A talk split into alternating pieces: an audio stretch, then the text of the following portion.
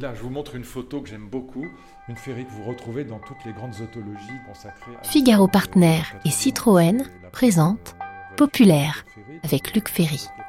Épisode 2. Être populaire, c'est être universel.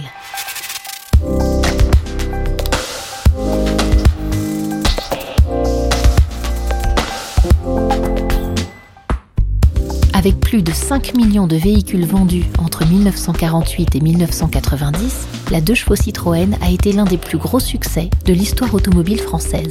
Initialement destinée au monde rural, elle a rapidement séduit toutes les populations. Étudiants, enseignants, commerçants, mais comment la 2 chevaux a-t-elle pu gagner cette popularité universelle? C'est à Luc Ferry que nous avons posé la question. Ce philosophe, fils de préparateur automobile et lui-même pilote averti, a de nombreux souvenirs avec cette voiture mythique. Et tout commence à la frontière suisse avec un douanier tatillon et peu sensible à l'humour potache de deux étudiants français. J'avais acheté une deux chevaux d'occasion qui était très vieille, quand même très très vieille. Elle avait déjà 120 000 km, ce qui pour l'époque était quand même déjà énorme. Euh, avec mon meilleur ami, euh, mon vieux Jean-Pierre Pesseron, je me souviens de son nom, on était allés ensemble en Suisse. Et donc le douanier avait posé une question idiote, euh, ça nous avait fait rire, on était gamins, on était étudiants, on avait 18 ans, 19 ans. Il nous avait demandé, est-ce que vous transportez de la drogue avec un air inspiré Et donc on lui dit évidemment, oh oui, oui, monsieur le douanier, on transporte, il y en a plein les pneus, alors vraiment, on, on transporte des paquets de drogue, rassurez-vous. Et donc le gars avait pas compris que c'était une blague. On est resté 48 heures à la douane parce qu'il avait démonté la deux chevaux. Il a tout démonté le con. Il nous a démonté les roues, le moteur, euh, retiré les chambres à air. Enfin, ça a été abominable, quoi. Et donc euh, c'est une plaisanterie qu'on a payé cher. Voilà, mais bon, voilà, c'était avec une euh, petite deux chevaux grise. Il faut peut-être raconter un peu l'histoire de la deux chevaux, parce que c'est une histoire assez amusante. En fait, le projet deux chevaux, commence en 1930. Et euh, dès 1937, il y a 250 exemplaires de deux chevaux qui sont fabriqués par Citroën, mais qui sont en vérité des prototypes. Mais c'est vraiment pas la deux chevaux dans son état final. Et à l'origine, euh, c'est une voiture qui est destinée aux paysans vraiment essentiellement aux paysans, avec une suspension extraordinaire, absolument fascinante. Elle peut passer partout, c'est presque un tout-terrain là de chevaux, avec une tenue de route euh, indéracinable. Moi, je me souviens quand on s'amusait dans les virages à faire toucher la carrosserie par terre, à faire des flammes avec la carrosserie de la deux chevaux, tellement on pouvait la pencher sans qu'elle se mette à déraper. Tenue de route extraordinaire, elle pouvait passer dans les champs, et c'est une voiture à l'origine de paysans, et on disait la publicité, je me souviens, c'était, euh, elle doit pouvoir transporter à l'arrière un 102 euh, des œufs sans qu'ils soient cassés, même dans un chemin de terre. Elle pouvait aussi coucher dehors dans les champs des, paysans. Et donc euh, en 1937, il y en a 250 exemplaires qui apparaissent, sous un visage, si je puis dire, une carrosserie qui est quand même très différente de la carrosserie définitive, mais enfin on la reconnaît déjà.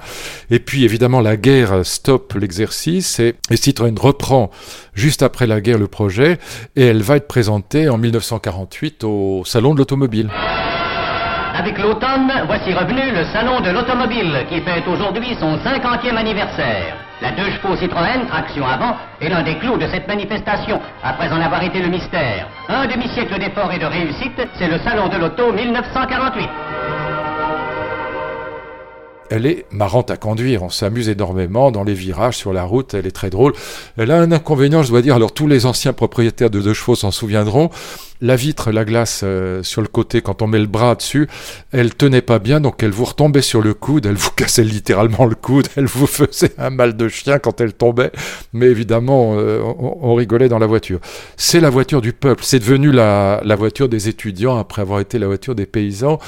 La deux chevaux, je dirais, c'est dans le populaire populaire, qui était évidemment, euh, à mes yeux aussi, très sympathique. La deux chevaux est une popularité vraiment populaire. Ça préfigure une logique qui va envahir euh, le monde d'aujourd'hui tous azimuts, qui est la logique de l'audimat. Que vous soyez écrivain, que vous soyez chanteur, que vous soyez euh, journaliste, que vous soyez euh, politique, vous êtes pris, qu'on le veuille ou non, hein, même si on déteste ça, vous êtes pris dans cette logique qui est celle de la popularité audimatesque, si je puis dire. Par exemple, euh, dans une chaîne de télévision populaire, si le journaliste vedette qui lance une émission se plante et fait pas la part d'audimat requise, il est aussitôt en très grande difficulté. Il risque de voir son émission supprimée. Mais il faut bien voir que cette structure de l'audimat, c'est la structure du marché c'est la structure du capitalisme mondialisé, c'est la structure de l'économie moderne, euh, tous azimuts. Aucun d'entre nous n'y échappe. Et c'est vrai que ça commence avec euh, les voitures de grande consommation de masse. Et donc on a là affaire à des problématiques euh, économiques, des problématiques industrielles, où il s'agit quand même de faire quelque chose qui touche un immense public. Je constate simplement qu'il y a une recherche différente de popularité selon qu'on vive une popularité aristocratique, une popularité immédiate, une popularité différée. Les stratégies ne sont évidemment pas les mêmes. Et celle de la deux chevaux, ça marche formidablement dans la rubrique audimat Inaccessible et admiré, universel et partagé, héroïque et célébré. Il y a mille façons d'être populaire. Figaro Partner et Citroën, populaire avec Luc Ferry.